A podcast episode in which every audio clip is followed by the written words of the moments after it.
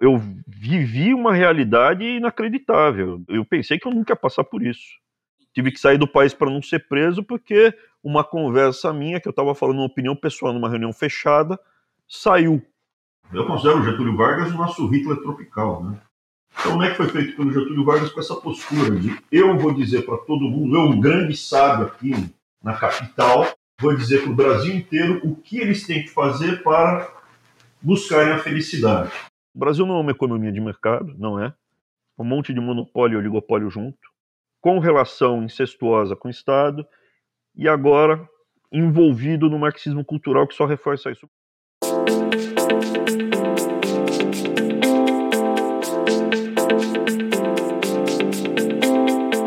Estamos no ar com mais um podcast do IFL SP. Eu me chamo Luiz Guilherme Prioli, sou associado do Instituto e seu âncora aqui no podcast. Para quem não conhece, o Instituto de Formação de Líderes é uma associação apartidária, independente e privada para encorajar os valores liberais no Brasil através de seus membros e toda a nossa rede de parceiros. Nós acreditamos que os cidadãos comuns são os verdadeiros protagonistas das ideias da liberdade. E no tema de hoje falaremos sobre a questão da educação no Brasil. Né? Para isso, temos o convidado Abraham Weintraub. Quem não conhece, Abraham é diretor executivo do Banco Mundial e ex-ministro da Educação. Formado em economia pela USP mestre pela FGV, Weintraub também já atuou como economista-chefe do Banco Votorantim e professor da Universidade Federal de São Paulo.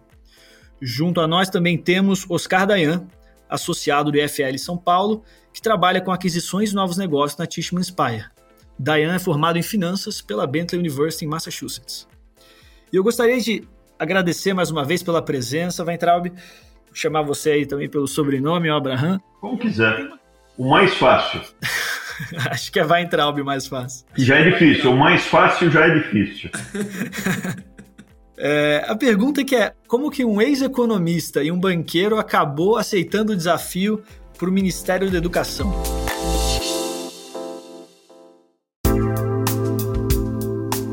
vamos lá, o banqueiro, o banqueiro eu fui estatutário, mas eu não sou, não era banqueiro, né? Banqueiro, não era o dono do banco. Mercado né? financeiro, vamos falar é, assim, né? Eu era um executivo, cheguei a ser uhum. responsável por, por, áreas grandes de negócio, mas não era o dono né, do banco. Eu tinha uma participação é, ínfima para poder ser estatutário, como manda o regulamento do Banco Central. É, como eu cheguei, eu acabei, o mercado foi piorando, a economia foi piorando, foi ficando mais sujo. Eu tentei fazer, é, até me envolvi em trazer uma nova bolsa para o Brasil, estava é, no asset management, e aí meu irmão me chamou para a gente tentar desenvolver o projeto de previdência e montar ali a escola de negócios na Universidade Federal de São Paulo. Eu, eu sempre tive atração por dar aula, né? eu tenho esse, Inclusive, se você pegar, eu acabei de soltar mais uma aulinha aí, né? Eu tenho no meu, no meu YouTube, no meu canal de YouTube, eu tenho várias é, é, aulas que eu dou. Você vai no playlist, já está segmentado por aula, né? Se você for olhar o vídeo no passado, já tem muito vídeo. E ali falo de economia, de conjuntura e de história. Agora estou falando de história. Então, é por prazer, é um valor de salário que não pagava minhas contas, mas é, eu acho que foi, foi muito legal, um período muito legal. Gostei da aula na, na Federal de São Paulo. Para classe média baixa, gente pobre, foi muito interessante, eu gostei, era esse o objetivo. Uhum. E aí o que, que aconteceu? É, meu irmão, ele. Nesse, nesse cenário, a gente estava muito insatisfeito com os rumos do país, já estávamos conversando, pô, se continuar assim a gente vai ter que sair do Brasil. Meu irmão se envolveu mais, de uma forma mais próxima com proposta de reforma da Previdência, porque ele é um grande especialista, o Arthur e eu somos muito próximos. Uhum. E aí eu falei, vou fazer aqui, eu vou fazer uma ponte, porque eu, como economista-chefe, conheci o Congresso Nacional. Você vai apresentar a proposta, vamos montar uma proposta, um projeto, você vai apresentar isso para o Congresso, que estava sendo discutido a reforma da Previdência Social. O Arthur Maia, ele acabou gostando muito, ele falou não dá para mudar, porque o Meirelles já tem a dele, é do jeitinho dele, não quer. Mas vocês vão fazer a apresentação. Fizemos uma apresentação no simpósio, que organizou, chamou professores do exterior para isso, inclusive. Uhum. E nessa, nesse evento a gente conheceu o Nix Lorenzoni. O Onix Lorenzoni gostou muito, começamos a conversar, bateu o santo, a gente se aproximou, trocando ideia. Lá pelas tantas ele perguntou, pô, não na primeira reunião, na segunda, terceira, na segunda reunião, ele perguntou ao final da segunda reunião, para discutir justamente essa proposta, ele falou, pô, vocês têm ideias boas, vocês já pensaram em montar um plano de governo? Olha, Aquela pergunta casual, assim. É, de, você já pensou em montar um plano de governo? Aí eu falei, olha, pode até ser, mas para quem? Né? Na hora que ele falou Jair Bolsonaro, eu falei, pô, mas ele é muito radical, porque eu acompanhava pela televisão, eu não ia no YouTube. Daí uhum. o Onix falou, pô, Bruno, você, você é um cara que parece ser né, inteligente, vai atrás de informação. Olha no YouTube, não vai pela, pelo que a Globo e o que a Folha fala a respeito dele. Aí eu fui no YouTube, vi que não era aquilo que o pessoal pintava. Falei, ok, vamos lá. Fizemos uma reunião em Brasília e o resto é história. Isso foi muito tempo, já uns três anos e tal lá. É, não tinha ninguém na época, muito pouca gente. Basicamente era lá, estava no Congresso, a, a, sala dele de deputado, o Onix, muito pouca gente. A gente começou a montar o plano de governo. Depois foi chegando mais gente, depois apareceu o Bibiano, apareceu o Paulo Guedes, foi aparecendo as pessoas. E nesse plano de governo que você fez, né, que obviamente... Não fui eu que fiz, eu compilei, ele saiu desse computador aqui, eu não fiz tudo, né? Eu participei, eu compilei... É, tudo, tudo normalmente é feito em grupo, né? É. Que você co-criou, vamos falar assim, né, esse plano que você co-criou. Quais eram as principais pautas de educação que, que vocês tinham? Eu vou responder de uma outra forma, pode ser? Claro eu fiz todo, eu participei de todo, de alguma forma, de todo o plano de governo. O que, uhum. eu, que a gente não escreveu, a gente estava junto com os técnicos escrevendo, montando. Então eu me enxergava como um cara auxiliar, meio que um coringa, que poderia cobrir qualquer área que tivesse dando problema. Aí o que, que aconteceu? A educação já tinham comentado lá atrás, pô, educação. Tá... Uma vez o Carluxo, quando a gente estava visitando os países da Ásia, inclusive. É, ele comentou, falou, não, Carlos, a princípio eu prefiro ficar mais de técnico, no segundo plano. É, eu acho que eu me sinto mais confortável. Eu sou professor, tenho experiência como professor, mas a minha praia seria até economia, negócios, projetos, né? Só que eu acabei sendo deslocado justamente para cobrir um buraco, né? O, o, o Vélez era um cara simpático, era um cara educado, bonzinho, mas, pô, o Mac é um. Do jeito que estava, era um moedor de carne, né? Aí chegou lá ele foi devorado pelo, pelo, pela estrutura. E eu fui deslocado lá bem para apagar o incêndio, essa que era que é o ponto. E eu acho que a gente do lado de fora não tem uma noção de como que é essa estrutura, que nem você falou, porque vai devorar uma pessoa. Como que, que funciona essa dinâmica aí de, de ser o ministro do Ministério da Educação? Bom, se você parar para pensar, o governo federal tem um milhão de. Estou arredondando, bem grosseiramente estou arredondando. Claro. O, o, governo federal tem pouco menos de um milhão de funcionários nativos. 400 mil militares, 600 mil civis. Dos 600 mil civis, metade está no MEC. É quase do tamanho das Forças Armadas. orçamento de 150, 160 bilhões de, de reais por ano. É um pequeno banquinho, que é o FNDE, que viabiliza todos os projetos, etc. e tal. Faz um monte de concurso, não é só o Enem. Faz exames, não é faz concurso, ele faz exames, né? Faz exames para mensurar. Não é só o Enem, tem outros até que, como instrumento de gestão, são mais importantes. É um monstro.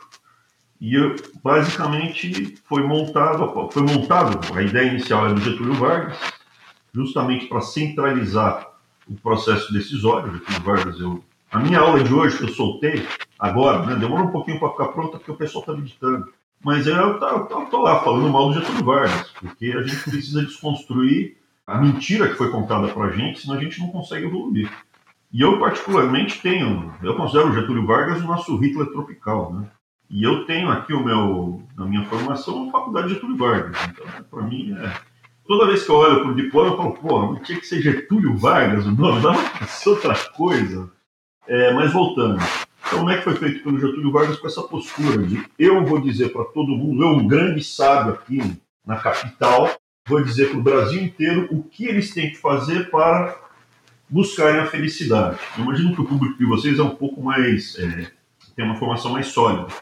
Então, basicamente é o seguinte: os, os recursos são escassos, perfeito? Tá tranquilo? Sempre vão ser escassos. Ou, seu tempo de vida, ou qualquer coisa é escasso. Você não tem infinito. E você tem que alocar esses recursos escassos para quê? Para tentar ser o mais feliz possível.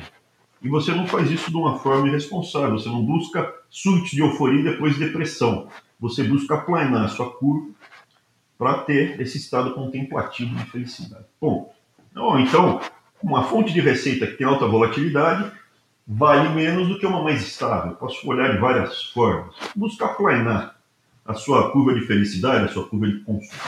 Muito bem. Então, o que, que acontece? Eu acredito que eu prefiro entregar para as outras pessoas o máximo de liberdade possível e só ir atrás, manter uma estrutura federal para só ir atrás do que der problema. Mas a maior parte das pessoas, pô, deixa os caras se virarem, decidirem o máximo possível. Quem sou eu para tomar decisões por você, Luiz, ou você, Oscar? Não me sinto na obrigação, não faço isso, eu não faço isso nem para os meus filhos, eu converso com eles, evito, não, até uma certa idade eu tenho poder de veto, né? não vai fazer isso porque eu não vou pagar, ponto. Mas a cada um a sua, o seu destino, né? Então você tem essa esse mal inicial do MEC. A partir daí você foi concentrando. Quando vem o, o, Juscelino, o Juscelino é um herdeiro do, Getúlio. Eu estava pensando em não falar do Juscelino, porque o Juscelino é um cara tipo como o, o, o, o Rui Barbosa. O Rui Barbosa é um cara muito inteligente, tem uma imagem maravilhosa. Então, quando você vai desconstruir ele, é, é ruim, porque muita gente gosta dele. Mas o Rui Barbosa está envolvido com um caso de sacanagem, né? Ele fez o encilhamento, foi uma mega operação de alavancagem financeira, na qual a Mairink explodiu de ganhar dinheiro, o país inteiro perdeu, e ele era sócio da Mairink. E depois ele era conselheiro de uma empresa lá no Contestado que ficava matando e tirando terra de coitado. Então, assim, Juscelino é um cara legal, é um cara, pô, maravilhoso. Só que ele corrupto, era corrupto. Um putz corrupto, né? E eles falavam, como ele que montou né, o esquema, sempre teve corrupção, empreiteira, mas esse esquema faraônico de corrupção com empreiteira, eu diria que ele foi o primeiro. É, então estou pensando até em fazer uma aula dele, não estava querendo não, mas estou pensando. Então daí vem o Juscelino, e o Juscelino, ele, ele não é um cara antagônico ao Getúlio Vargas, ele é muito parecido do ponto de vista de orientação desenvolvimentista. Eu não gosto da palavra, mas é isso ele acredita na interferência, no processo decisório de cima para baixo, dizendo para onde ir.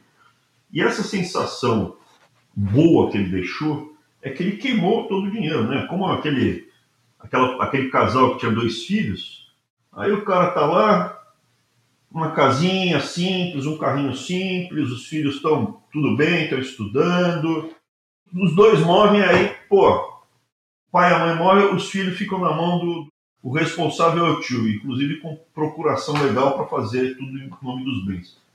Pô, naquele ano foi muito triste, mas depois foi maravilhoso, porque meu tio, ele, ele comprou uma casa nova, enorme, a gente viajou para a Europa, foi maravilhoso. Ficamos um ano sem estudar, foi muito bacana. Naquele ano a gente fez curso de inglês, foi muito bom.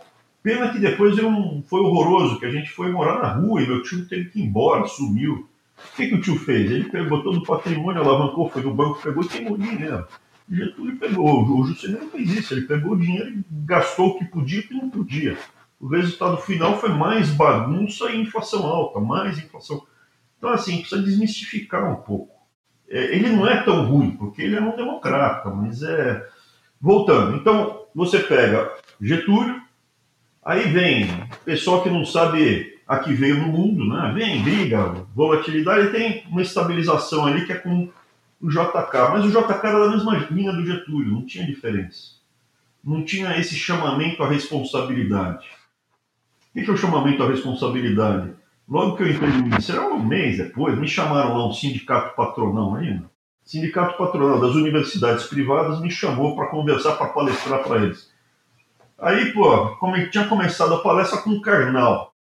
Daí eu entrei, beleza, tal. Aí o velhinho lá, o chefe do. Isso eu acho que deve estar até filmado. chegou lá e falou: Bom, aqui está um novo ministro, e eu faço essa pergunta para todos os ministros que vêm aqui: O que, que você vai dar para a gente? Aí eu fiquei meio assim, ele foi: Vou fazer uma provocação para você. Velhinho, e o que, que você vai dar para a gente? Aí eu arregacei, tirei o paletó, arregacei as mãos, falei: Meu bicho é o seguinte, ó, vocês aqui são tudo grandinho, vocês aqui são tudo forte, eu não vou dar nada para vocês. Vocês que se virem, para eu dar alguma coisa, eu tenho que tirar de alguém para dar para vocês. Vocês não são a ponta fraca. Se eu der alguma coisa para vocês, é imposto que a gente tirou do povo para dar para vocês. Não contem comigo. O que vocês vão ter de mim, eu não vou extorquir. Processo burocrático não vai ter chantagem, e aí vocês entendam exatamente o que eu estou falando. Tá? Tem muita gente que ficou rico lá no MEC, mas bem rico. Porque para autorizar o funcionamento, entendeu? Pode ter um caminho espinhoso, tortuoso, ou pode ter o fast track. Mas enfim, não vai ter nada disso e vou discutir com vocês o que, que eu posso fazer legalmente para melhorar a eficiência e a produtividade do sistema. Mas dá? Não, vou dar nada para vocês. Teve uma outra vez que veio, eu não queria saber o que, que o, você vai fazer pelos nossos filhos. o cara disse, não, pelos seus filhos nada. Eu cuidei dos meus, limpei a bunda dos meus, assim, falando, meus filhos eu cuidei. Você vai cuidar dos seus filhos. Eu acho que nem é correto até chamar de educar. Quem educa é o pai e a mãe. Né? Você pega uma criança fazendo birra, você fala criança mal educada. A gente vai tentar montar um sistema no Brasil mais eficiente para ensinar melhor as pessoas a ler e escrever. Ou um ofício. Esse é o objetivo. A gente está muito atrás dos países da América Latina. Muito atrás da América do Sul. Não é que ficou atrás da Coreia. Isso aí já foi. Isso aqui é muito, muito. Agora estamos atrás. Agora a gente está atrás da Colômbia. Estamos atrás, muito atrás do Chile, do Uruguai. Então, assim, era uma coisa nova, porque eu vim de uma. A gente veio de uma história muito paternalista. Depois do JK vem aí Jânio, é, né? Não vou comentar, Jânio, não vou comentar. Aí vem os militares. O problema dos militares qual é? Pô, tem muita, muita influência positivista. E o positivismo é o pai do Durkheim, né? Conte. É o pai do marxismo, do planejamento central. Tá lá. Eu, sábio, vou dizer para você o que você tem que fazer. É o oposto do pensamento. É, né? Os dois ali, a divergência já começa, né? Eu não te contei uma coisa engraçada. E eu falei assim: e vocês querem saber uma coisa? Se vocês estão precisando de dinheiro, lá para os caras lá das universidades, da próxima vez economiza no palestrante. Vocês chamaram aqui o Carnal. O que, que o Carnal contou aí para vocês que foi útil relevante para a área? Ficou só ele, contando historinha furada aí para boi do, historinha aí para boi dormindo, não agregou nada. Tá faltando dinheiro, economiza nisso.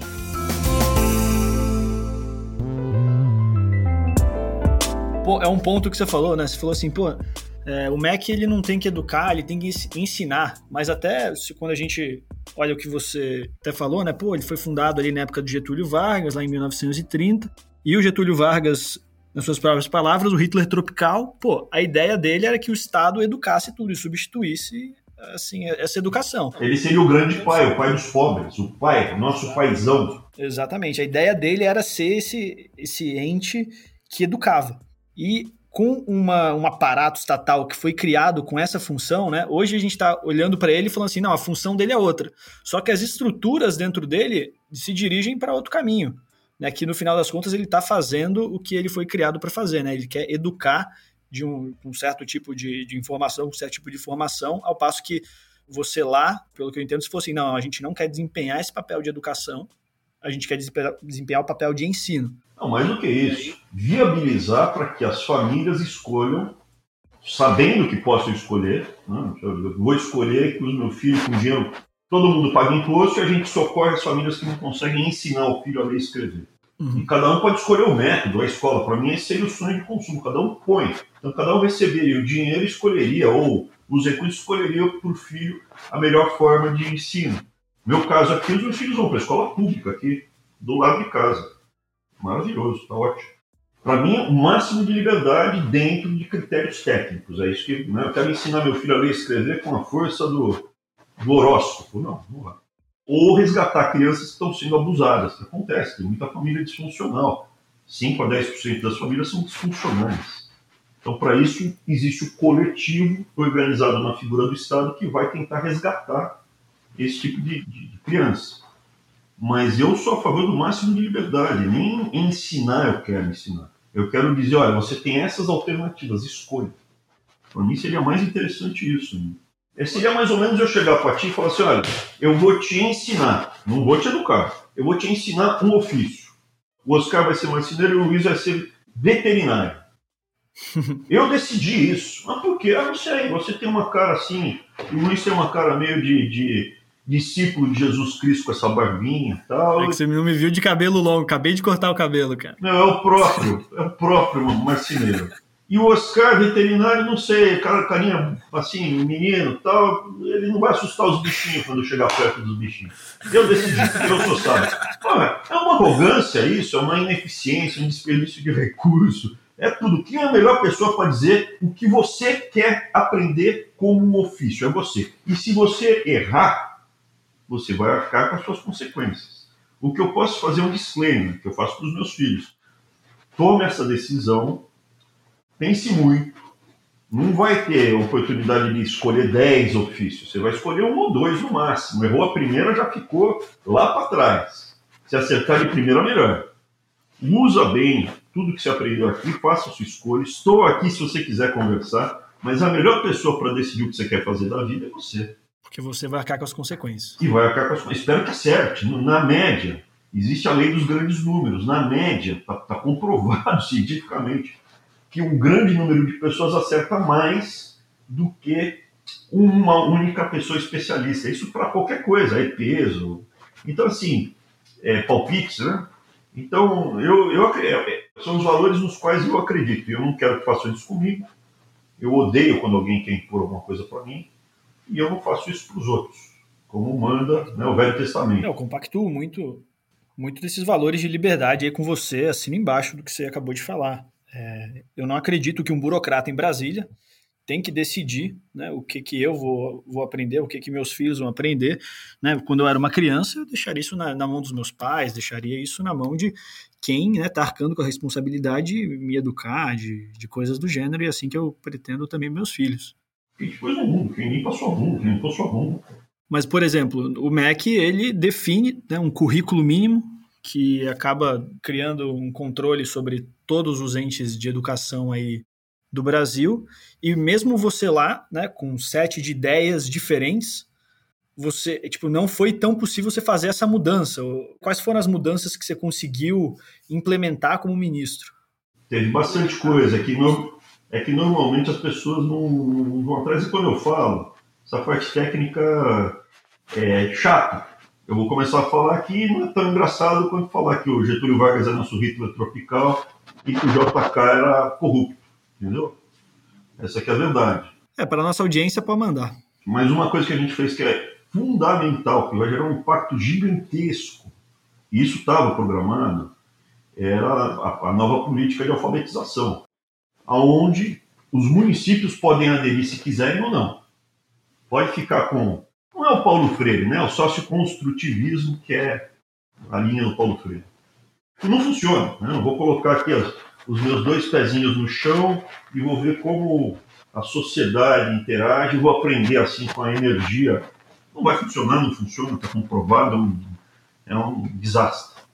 E a gente fez, ó, você pode usar qualquer método, o município pode escolher usar qualquer método, desde que seja um método que tenha comprovação científico, isso é, tem estudos de casos, com estatística, números, comprovando que esse método que está sendo usado funciona.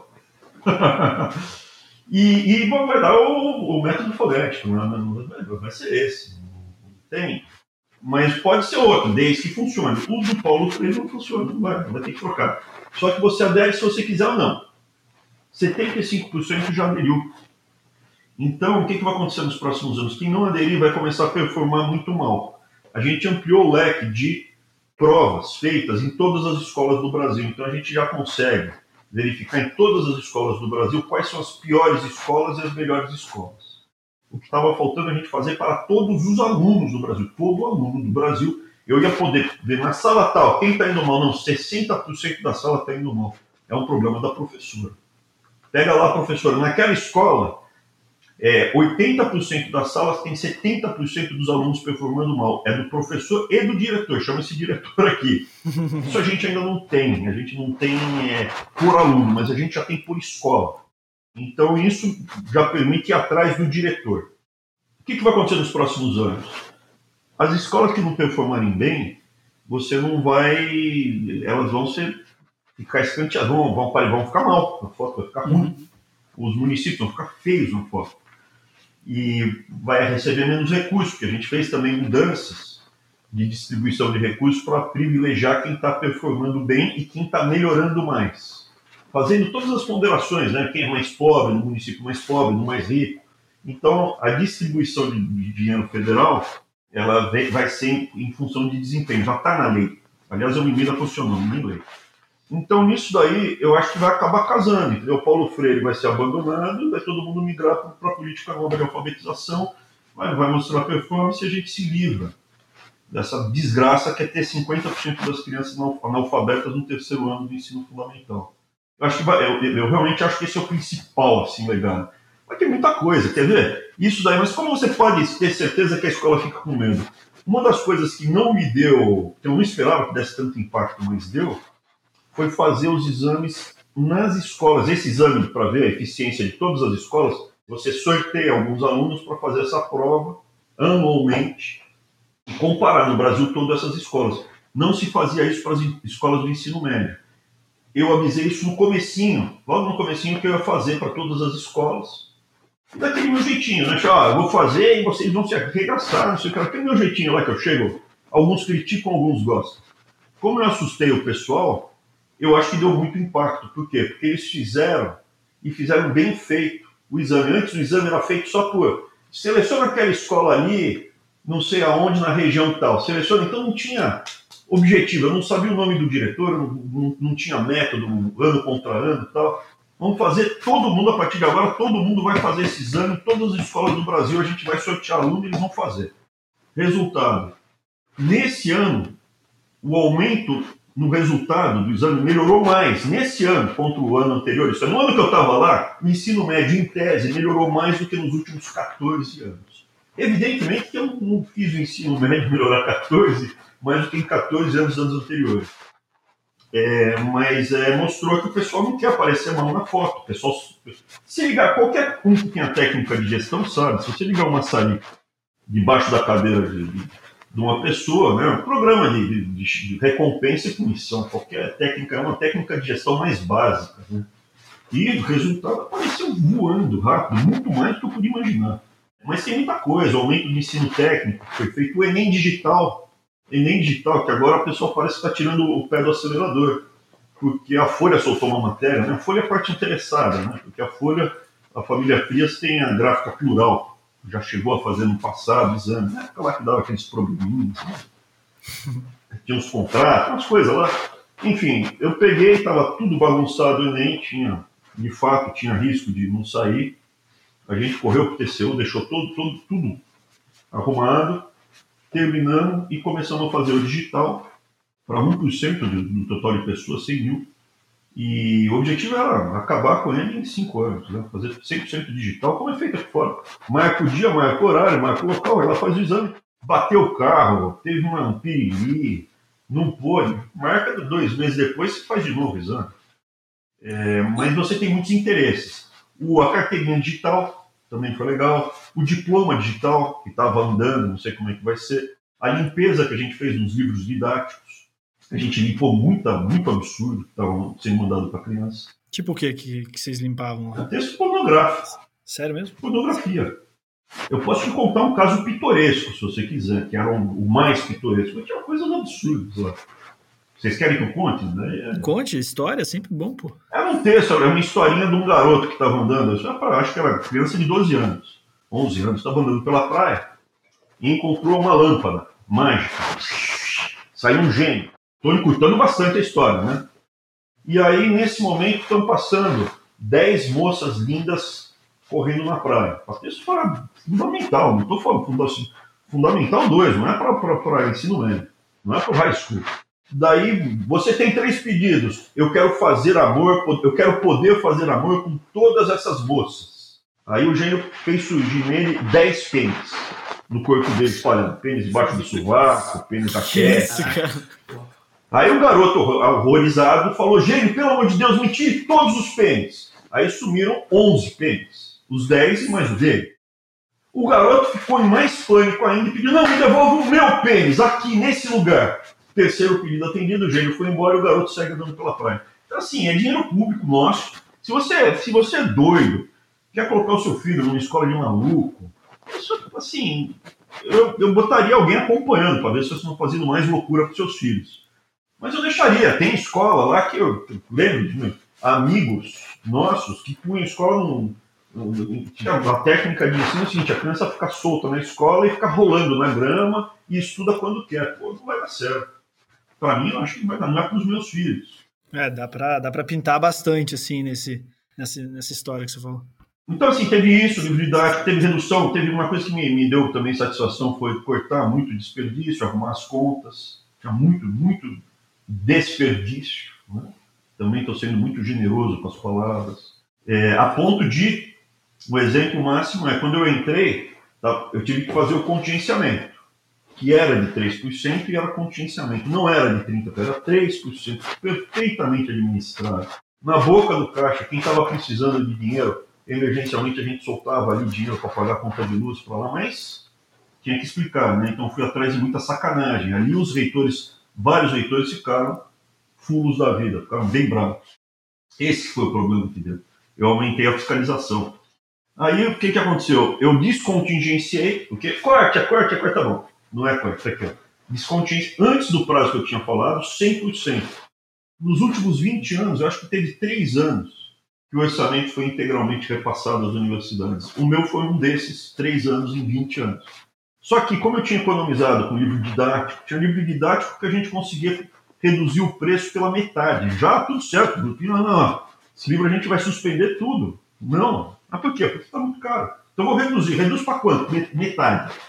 Então no final sobrou dinheiro no MEC, a ponto de eu mandar 250 milhões de reais a mais só para as universidades, fora outras áreas que a gente mandou é, a mais. Isso é, que eu saiba, nunca aconteceu, como diria o Nove Dedos, né? nunca antes na história do Brasil aconteceu isso.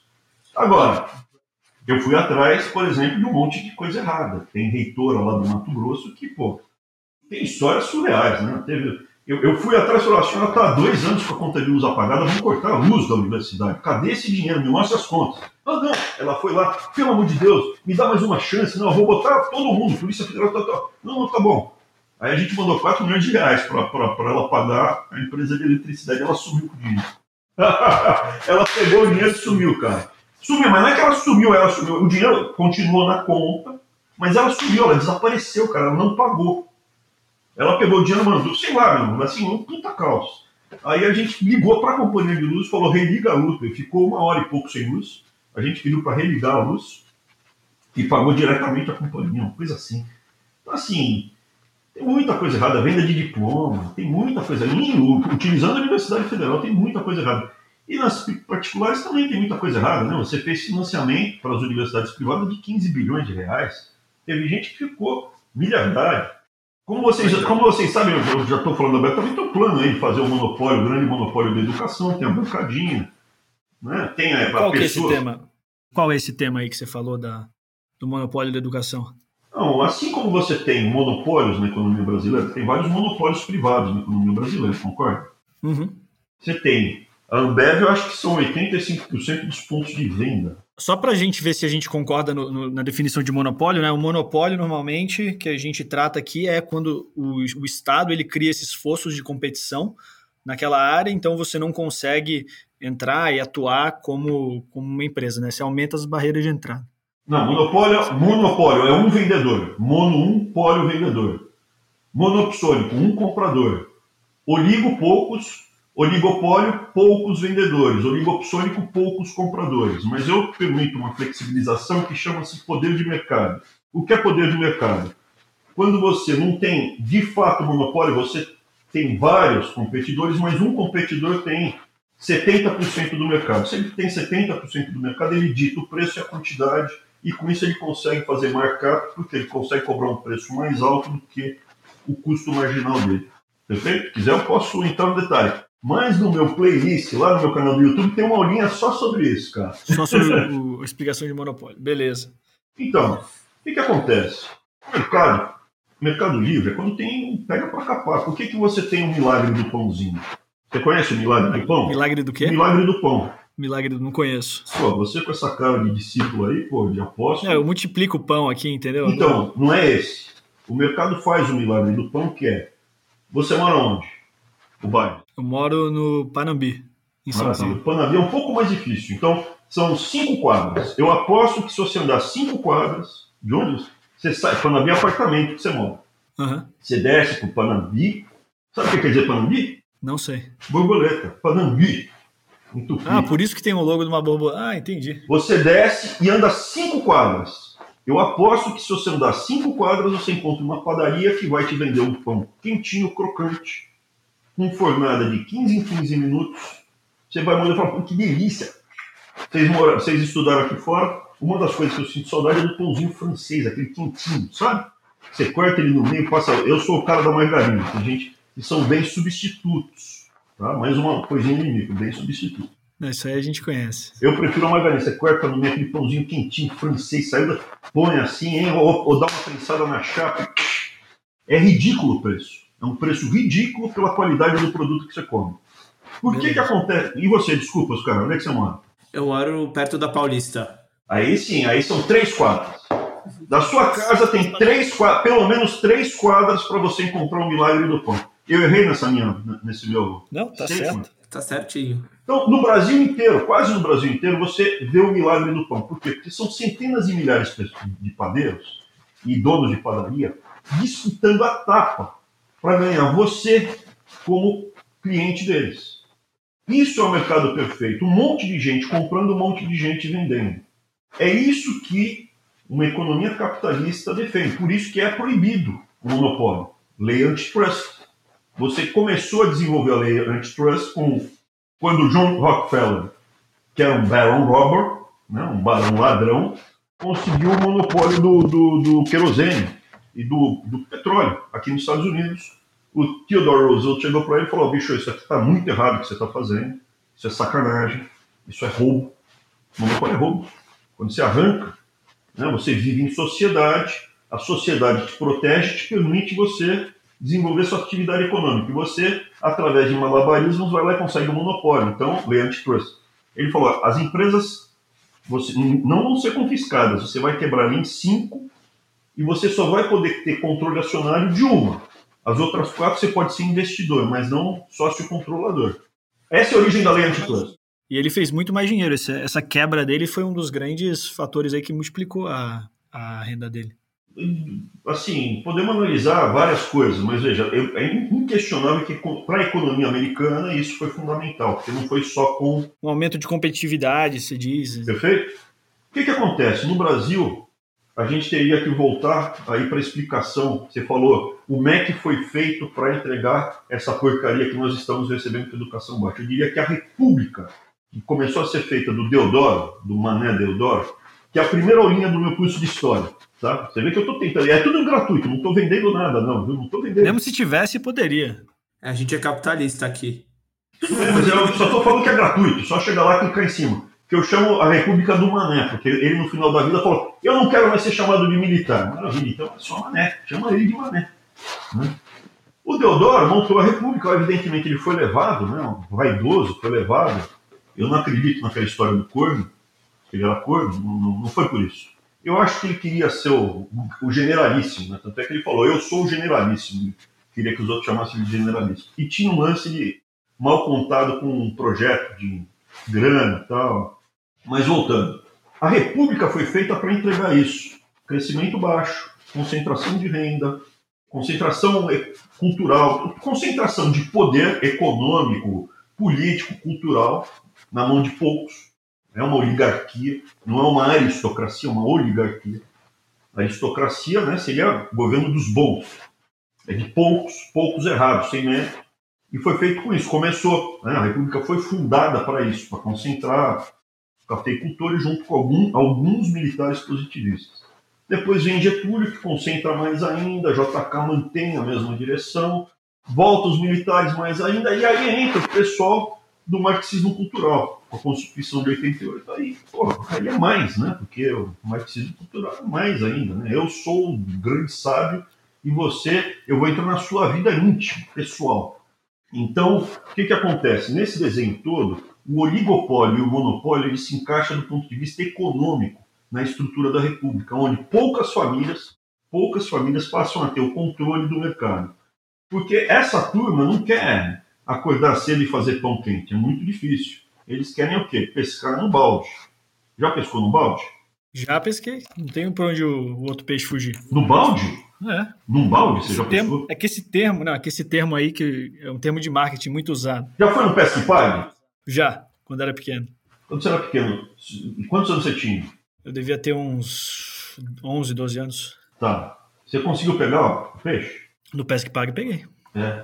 Eu levava os meus filhos, eu nunca fui quando era pequeno, acho que nem tinha quando era pequeno, sei lá. Mas eu levei os meus filhos quando eram até menorzinhos. Uhum. E aí eu cheguei pro, pro cara lá e falei, bicho, deixa eu pegar um peixe ali. Sabe aquele quadradão que fica no Pesca Pague? Que eles põem um monte de peixe? Porque se você ficar jogando lá, demora, a criança não vai conseguir puxar. É só para eles pegarem um peixe? Pode ser, pode. Daí é só colocar dentro sem minhoca, o peixe do modelo anzol. Pois é, o capitalista brasileiro quer o capitalista dessas famílias querem pescar ali. Então o que, que acontece? A partir da Constituição de 88 já tinha uma concentração em oligopólio no Brasil, já tinha uma economia de compadrio, né? o colchãozinho, uma já tinha, sempre teve na República. Mas a partir da Constituição de 88, do governo do Fernando Henrique e depois, principalmente, com a gestão do PT, foi, foi, né? foi uma, quase com uma curva logarítmica, né? foi uma explosão, que ficou conhecida a última fase como os campeões nacionais. O que, que foram os campeões nacionais? Vamos selecionar algumas poucas famílias e indivíduos para virarem os donos do mercado no Brasil. E se eles conseguirem escala, eles podem replicar isso para outros mercados. Começa na América Latina e vai expandindo. E bem esse termo que você usou do capitalismo de compadrio é o que eu estava querendo falar lá. Quando eu estava falando lá sobre o monopólio, que pô, o monopólio ele tem que ser feito para ele ser efetuado com poder econômico, ele tem que ele precisa do poder estatal ali para solidificar aquilo. Então, o, não, não serve só a empresa ali sendo super eficiente, ela precisa para estabelecer esse monopólio, a parceria ali do Estado para criar essa, essas forças para ela. Eu consigo te trazer vários exemplos que não, não são casos. Quais seriam? Tá, o próprio Bill Gates. Né? Durante muitos anos ele teve o monopólio do software. Ele começou com, com algum lance que eu não consigo te explicar, não sei, com a IBM. Quando os computadores da maior fabricante começaram a sair com, com o programa dele. E a partir daí ele ganhou musculatura para colocar para fora outros softwares e, e, algum relacionamento no Congresso para não mandarem quebrar o monopólio dele. Eu consigo pensar, assim, tem vários. Você pode ter um monopólio Walmart, se você olhar para uma cidade muito pequena, ele tem uma certa forma de monopólio. Que você, para sair dessa cidade e ir para outra, né? Então eu, vou, não vou comprar no Walmart, eu vou para outra. É, eu, eu, entendo, eu entendo esse ponto aí. É que esse cara, esse player normalmente que não está usando do, do poder político para se manter como market leader, né, líder do mercado, eu chamo de simplesmente líder do mercado, porque não tem uma barreira de entrada para outras pessoas entrarem, né? Então, por exemplo, o, o Rockefeller lá tem um caso bem uns casos bem famosos que eram pessoas que achavam qualquer campo e sabiam que o Rockefeller estava comprando, comprando, comprando, comprando. Então eles fizeram a vida vendendo para o Rockefeller umas coisas que o Rockefeller nem olhava direito se tinha dinheiro naquilo, porque ele estava comprando tão a rodo que no final das contas acabaram entrando outras, outras empresas. Ele, ele foi tendo uma competição mais acirrada de outros players, mas ele sim, ele, o Rockefeller usava bastante, né? O que você busca é retorno sobre o capital, concorda? Formação de vocês é financeira. Você busca ROI, concorda? Sim. Você busca o quê? Goodwill, perfeito? Tá tranquilo aqui, não tá? Perfeito, tranquilo. Perfeito. Se você, se você tiver no mercado de livre concorrência, você vai vender o seu produto no seu custo marginal. Até aqui tá tranquilo, não tá? Só que isso é muito difícil, viver assim é muito difícil. Então você sempre tenta se diferenciar da concorrência. Você pode fazer isso, por exemplo, com a Rolex. A Rolex ela ela tem um monopólio de produzir Rolex. Né? Só ela pode produzir. E o Rolex não é um relógio, você não está comprando um instrumento para ver as horas, está comprando um Rolex. Uhum. É, você pode ter o monopólio do Papa Bolinha da Singer, mas não adianta nada você ter o monopólio do Papa Bolinha da Singer. Tá bom. Por quê? Porque pô, não quero isso aí. Então você vê a elasticidade. Quando o produto ele é fundamental. Se eu tiver monopólio da gasolina, eu consigo arrancar o couro de quem precisar comprar gasolina. Se eu tiver o monopólio da do papa bolinha da Sinja, qualquer variância de preço, eu paro de consumir. Se exploda. Estão me lixando. Então veja, quando você tem o software, monopólio de software, você vai comprar isso no preço que for. E você mede o quanto ele te arrancou do couro, que é o custo marginal. Não aula de, de micro, até de faculdade para falar, para o preço praticado. Então, o custo marginal de você colocar o software em mais uma unidade é zero. Você desenvolveu o software, vendeu na margem é zero. Qualquer coisa vende, o valor qualquer é markup. Então você ali fica muito caracterizado, você tem poder de mercado para arrancar o couro do consumidor. Bom, você nunca vai conseguir trabalhar no mercado perfeito, mas você Justo. tem que tentar restringir, principalmente em áreas que tem baixa tecnologia envolvida. O Walmart ele fez é um case de, de, de, de, de MBA famoso. Como é que o Walmart conseguiu se posicionar? Você melhora a sua lucratividade, sua rentabilidade em algumas áreas e daí você com musculatura passa a competir em outras. É, ele competia com todos os. Ele chegava numa cidade com preços bem mais baixos e.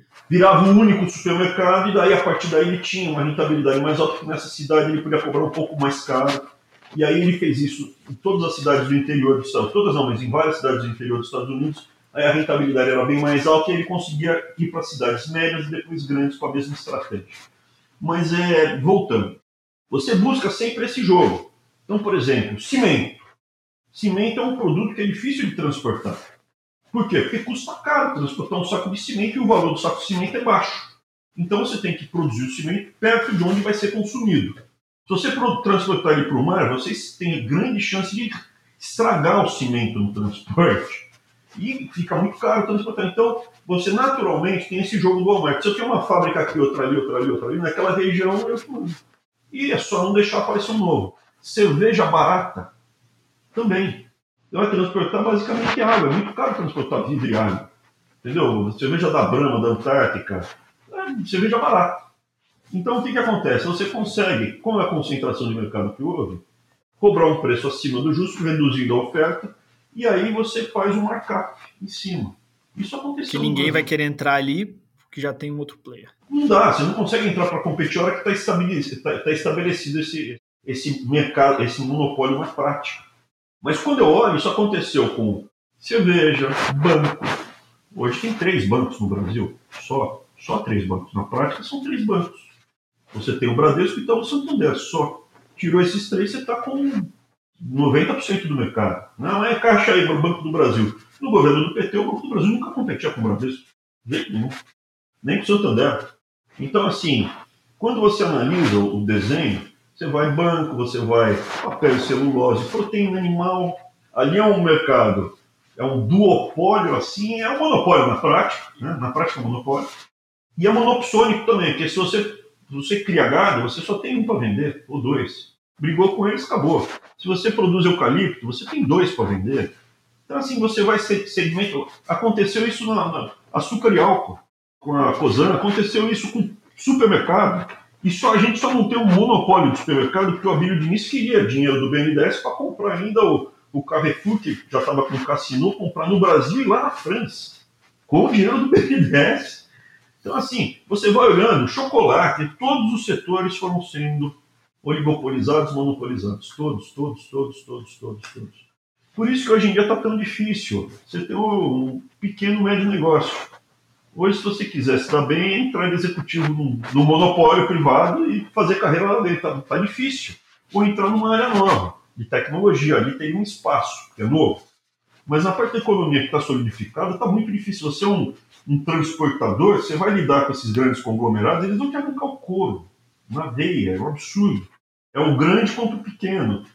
O, o mercado você tem que fazer como uma competição de judô, de karatê, você tem que botar um nego meio que no mesmo peso para brigar. Senão você não consegue, entendeu? Não, não vai, não dá certo.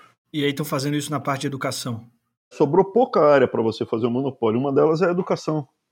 Por isso que está sendo feito o monopólio da educação. Tem uma bancadinha, tem um grande monopolista, um grande player que está comprando participações grandes. O objetivo é fazer o monopólio da, da educação, assim como foi feito em outras áreas. A hora que eu cheguei ao MEC, eu vi que estava sendo. Eu, eu que vi. E alertei as pessoas e aqui, ó, esse cara daqui está fazendo a mesma coisa que ele fez na cerveja. Exatamente igual. Só que ali na cerveja não vai. O dinheiro público é só para financiar as fusões e aquisições. Os mergers and acquisitions, né? M&A. Vocês trabalham com isso? Trabalham com o quê? Eu trabalho com real estate, com o mercado imobiliário. Mas aquisições no mercado imobiliário, Sim. né? Então é tipo aquisições de prédios. Só não dá pra fazer fusão de prédio, que é mais complicado. e você, Luiz? Eu trabalho no mercado de energia, mas é, numa empresa chamada Matrix, que a gente a gente compra e vende, né? Está se posicionando como uma distribuidora digital nessa abertura do mercado que vai ter, do mercado de energia, para conseguir vender energia diretamente para as pessoas. Legal. Então, basicamente é isso. Você está querendo replicar porque no, se você tiver um monopólio da educação, o objetivo final é o seguinte: as universidades federais vão sendo sucateadas.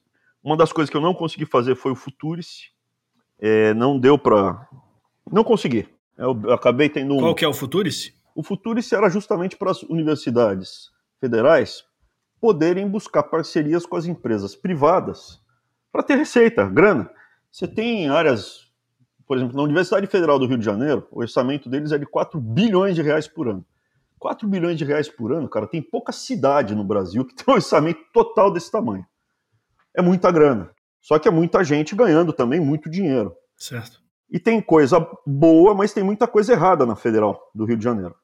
Basta ver que eles, não, né, o que aconteceu com o museu lá, um orçamento de 4 bilhões, os, cara, os caras não conseguiam fazer um, nada, né? deixaram pegar fogo no museu. Então, o que, que acontece? Tem o COP lá, que é uma área fantástica. A indústria de extração do petróleo existe graças ao COP. Você tem áreas fantásticas em várias. Você tem universidades federais que são maravilhosas, Viçosa.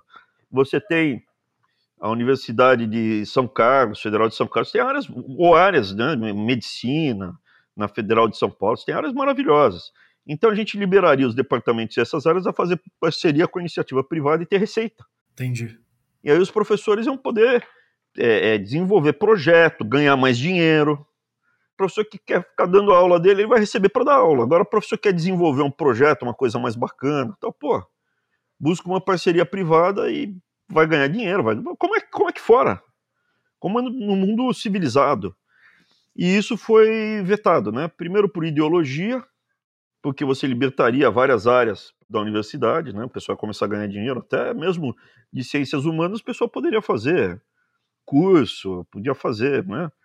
Então libertaria as universidades federais. A segunda coisa, o pessoal do oligopólio, o que, que acontece? São 50 bilhões que vão por ano para as universidades federais.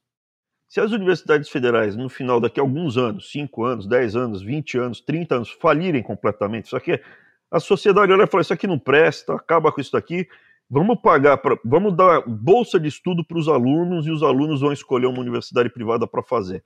Se você tiver já o monopólio da, da educação constituído, é maravilhoso para o cara ele que vai ser o ganhador dessa história toda.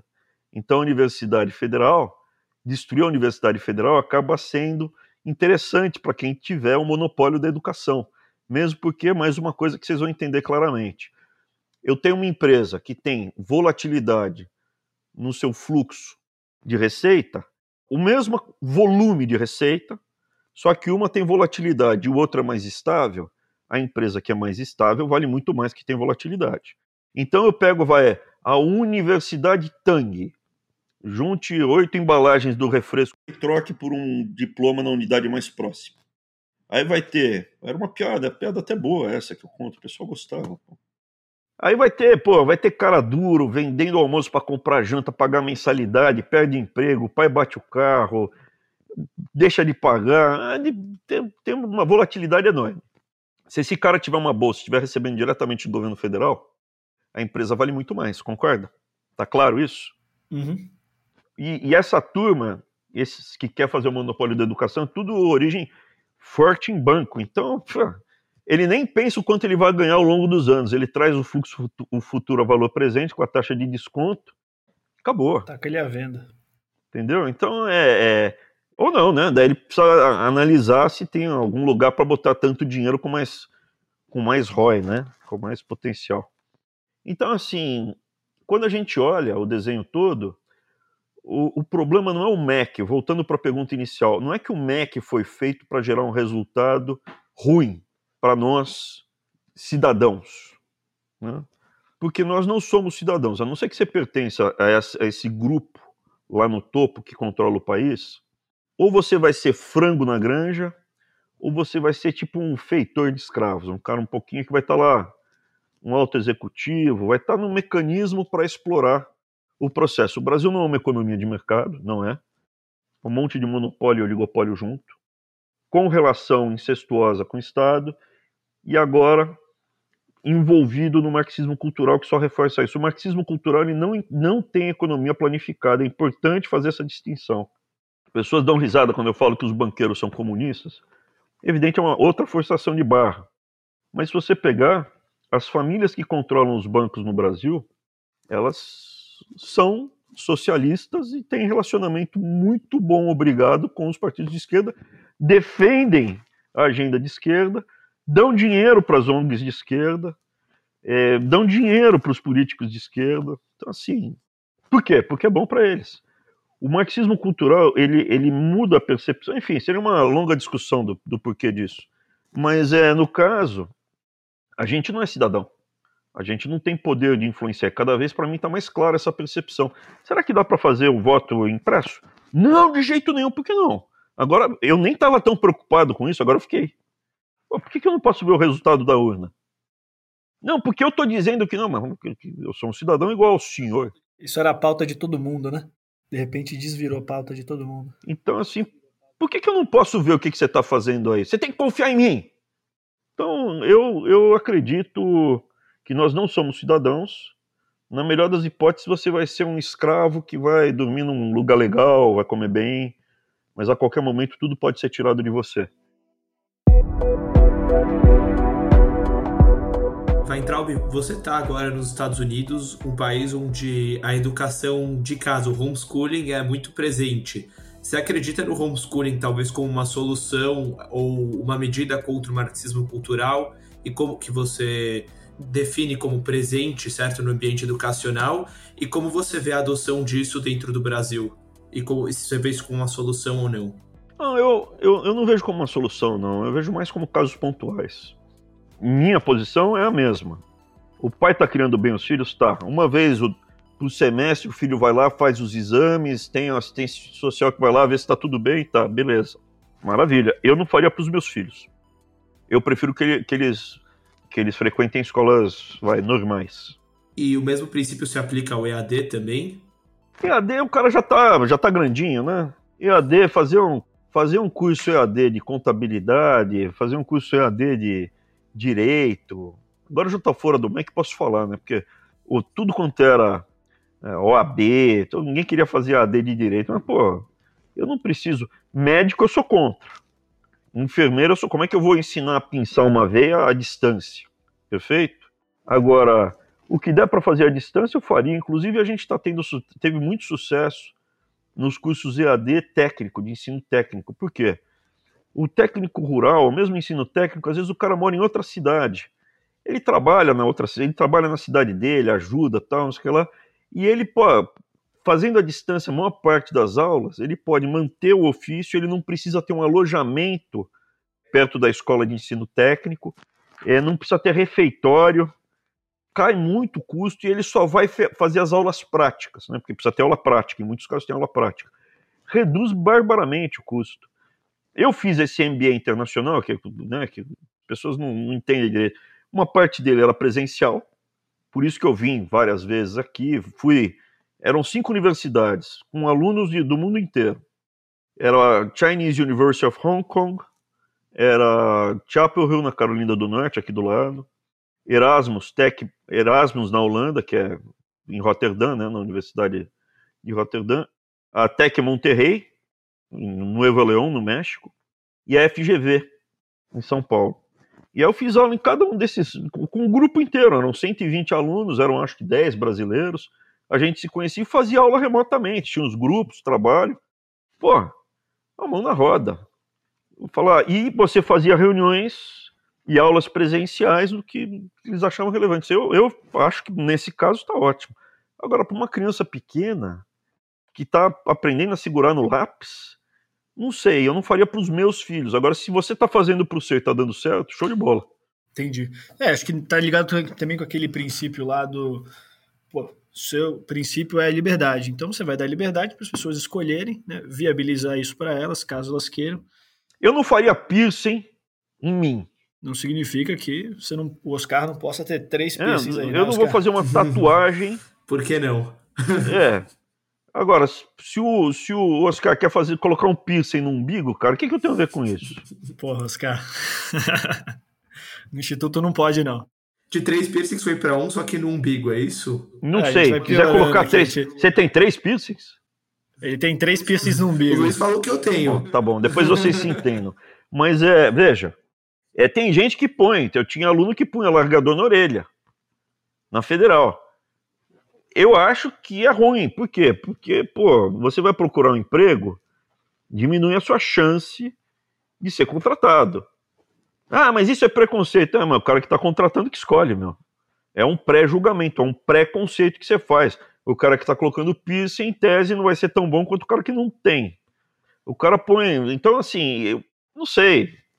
Eu não poria para mim, mas se o cara está em pleno juízo, não está em surto psicótico e quer fazer o piercing, faz. É, cada um que lide com, com as consequências. Aquele cara lá, o demônio lá, apareceu aí no jornal, um cara que arrancou um dedo agora, que tem chifre tá todo deformado.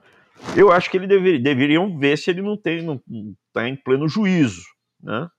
Se ele tiver em pleno juízo, maravilha. Faz um teste, está em pleno juízo, pode fazer. Eu não faria, mas a pessoa pode fazer. Bem, a gente está aqui, pô, esse papo durou mais de uma hora, gostei bastante. É, e acho que a gente pode fazer um fechamento, Abraão. E é o seguinte: como você acredita que os liberais eles devem encarar essa questão da educação aí no Brasil? É, eu, eu não me considero mais um liberal. Eu já tive uma simpatia pelo movimento liberal. Eu já sou um conservador, né?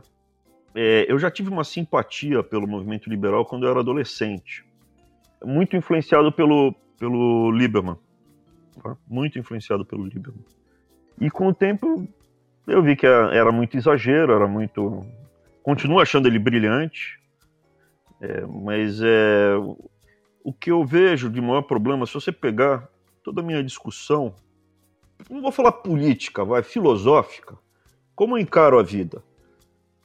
Para os outros, eu prego liberdade, não é liberalismo, é liberdade. Eu vou explicar porque o liberalismo é falho. Eu prego a liberdade. Para mim, eu tenho valores conservadores. O que eu acho que o movimento liberal é muito fraco é justamente nos seus processos de crenças e valores. Então, quando você não tem essas convicções muito fortes, elas são facilmente dominadas por movimentos totalitários. Para você bater boca com. Tem dois tipos de comunista, vai. Tem o mal intencionado, que sabe que é uma porcaria, tá lá para parasitar, arrancar dinheiro, fazer o mal e tem o que acredita naquela porcaria. É como uma religião, você tem os caras que acreditam naquele lixo e fazem proselitismo e falam com os alunos e convertem para essa religião sem Deus que é o comunismo. Um liberal não tem a menor chance de convencer, de vencer. Ele vai com aquele papinho mole e tal, pá, tum, pá, pá. Se você não tiver uma pessoa que tem valores mais fortes, aquele cara que vai, não, você quer destruir Deus, você quer destruir a família, e eles querem mesmo, Karl Marx escreveu isso. Tem que destruir a família. Está escrito, é, tá escrito no papel. Tá falado, tá? Isso é. Várias vezes. Senso. Não, quando, eu, quando você fala isso no Congresso, na frente, os caras saem correndo, falam que não é verdade. Então o liberal, ele não, ele não expõe, ele não vai para o confronto. Uma sociedade de liberais está sujeita, ela, mais do que sujeita, ela está fadada a ser dominada enquanto que uma sociedade conservadora ela tem mais chance de, de sobreviver. Uma família liberal ela tem mais chance de manter uma trilha virtuosa do que uma família uma família conservadora tem mais chance de manter uma trilha virtuosa do que uma família liberal. Geração sobre geração. Essa é a análise que eu faço aos 50 anos. Mas é a minha a minha formação para a defesa da liberdade, ela começou muito cedo com o John Orwell. John Orwell, George Orwell. George Orwell. É. Então ela não é como o cara que, ah, eu sou da escola austríaca, eu não discuto economia. A primeira coisa que eu discuto são valores pessoais. Apesar dele ser, né, o passado dele ele era socialista, Exato, socialista. mas depois ele foi lutar na, na Espanha do lado dos anarquistas, mas ele defendia a liberdade, era um cara que era contra o Stalin, era contra os comunistas, depois, né, que ele viu o que, que eles fizeram, é, contra os nazistas. Então eu vejo dessa forma, sempre eu penso muito nos valores iniciais, por isso que eu não discuto, eu não cometo os erros acho que o Gustavo Franco comete. Gustavo Franco é muito ligado ao PSDB, a, a esses grupos que, que, que, dominam a economia brasileira tal. Mas ele, quando começa o embate, ele vai só para economia. Eu não vou para economia, eu vou direto nos valores básicos. E quando você vai direto nos valores básicos, você quebra a argumentação do, do outro. Eu não começo a discutir o Getúlio, porque o Getúlio, o Getúlio era o seguinte, era um crápula, ladrão, tirano, mandava matar, fechou o Congresso, rasgou a Constituição, gostava do Hitler, sindicatos. E o Juscelino? O Juscelino era gente boa, só que era corrupto. E tinha uma visão de mundo, apesar de ser gente boa, democrata, tinha uma visão de mundo centralizadora. Então, assim, você vai direto no, no, no na ferida, você não fica. Que foi muito. Eu já estava com, esse, com essa percepção geral, mas ela ficou mais clara para mim depois que eu comecei a ler estudar e tive o privilégio de conversar com o Olavo de Carvalho. Eu estou aqui. Weintraub, você não acredita que a liberdade pode ser considerada um desses valores base também? Justamente. A liberdade é o principal valor básico. O que, é que vale mais, a sua liberdade ou a sua vida? Pessoalmente, eu acho que vale mais a minha vida, mas a minha liberdade está logo, tá logo depois. É uma decisão. Tem gente que, né, você vai ser capturado ou você vai morrer lutando. Tem muita gente que se entrega tem gente que vai prefere ir para briga, mas é um são valores muito é um valor muito caro. Você concorda comigo? A liberdade é um valor muito caro. Não Sim. poder falar o que você pensa. Eu passei eu, eu vivi uma realidade inacreditável, digna que eu, eu pensei que eu nunca ia passar por isso. Eu tive que sair do país para não ser preso porque uma conversa minha que eu estava falando uma opinião pessoal numa reunião fechada saiu e, e, não era prisão normal. O, o recado que me chegou é que ia eu ia lá pro, pro cadeião e no cadeião iam, podia acontecer coisas comigo. Esse era o recadinho que me deram. E depois que eu saí do Brasil, Oswaldo Eustáquio foi preso, está fazendo acusações sérias, que foi torturado e está paralítico. Né? Então, assim, para mim a liberdade é muito importante. Falar, você não pode falar isso, você não pode falar aquilo. Para mim tem um valor muito alto. Você não pode acreditar nisso. E, vai e a questão, então, você comentou, claro, que você é, mais você é bastante ligado no conservadorismo e considera uma sociedade mais regida por liberais a ser mais suscetível à dominação.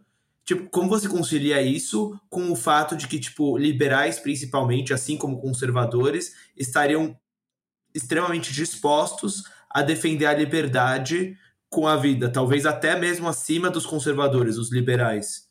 Você entendeu de outra maneira? Entendo o que você está falando. Eu, eu, não, eu não penso assim. Vamos lá. Os exemplos históricos que eu vejo da luta da liberdade, eu não vejo conflito de interesse entre os conservadores e liberais. Eu vejo que os guerreiros mais aguerridos eram os conservadores, não os liberais. Porque eles têm. O liberal, ele é movido por menos certezas. O conservador costuma ter fé. E a fé é um instrumento muito forte numa batalha. Porque ao longo da batalha, muitas vezes você fica com uma certa dúvida. Pô, hum, é, é, pá. E em algum momento você vai precisar da sua fé para seguir adiante. Então, eu sei que parece uma coisa meio primitiva para um cara de mercado você falar em fé. Mas é, aos 50 anos eu já me sinto à vontade para falar tudo que eu penso e do jeito que eu sou, entendeu? Você pode ver que eu fui brincalhão aqui. Não gostou, não gostou, vai ficar bravo comigo, pega uma senha e entra na fila. Cara, tô me lixando. E eu resolvi. Vai fazer os piercings agora. Essa altura do campeonato, graças a Deus eu consegui juntar um patrimônio que permite. Não sou bilionário, não sou nada amoedo, nada disso. Mas pro padrão de vida que é ter Toyota, comer em lugar simples tal, tô, já está encaminhado.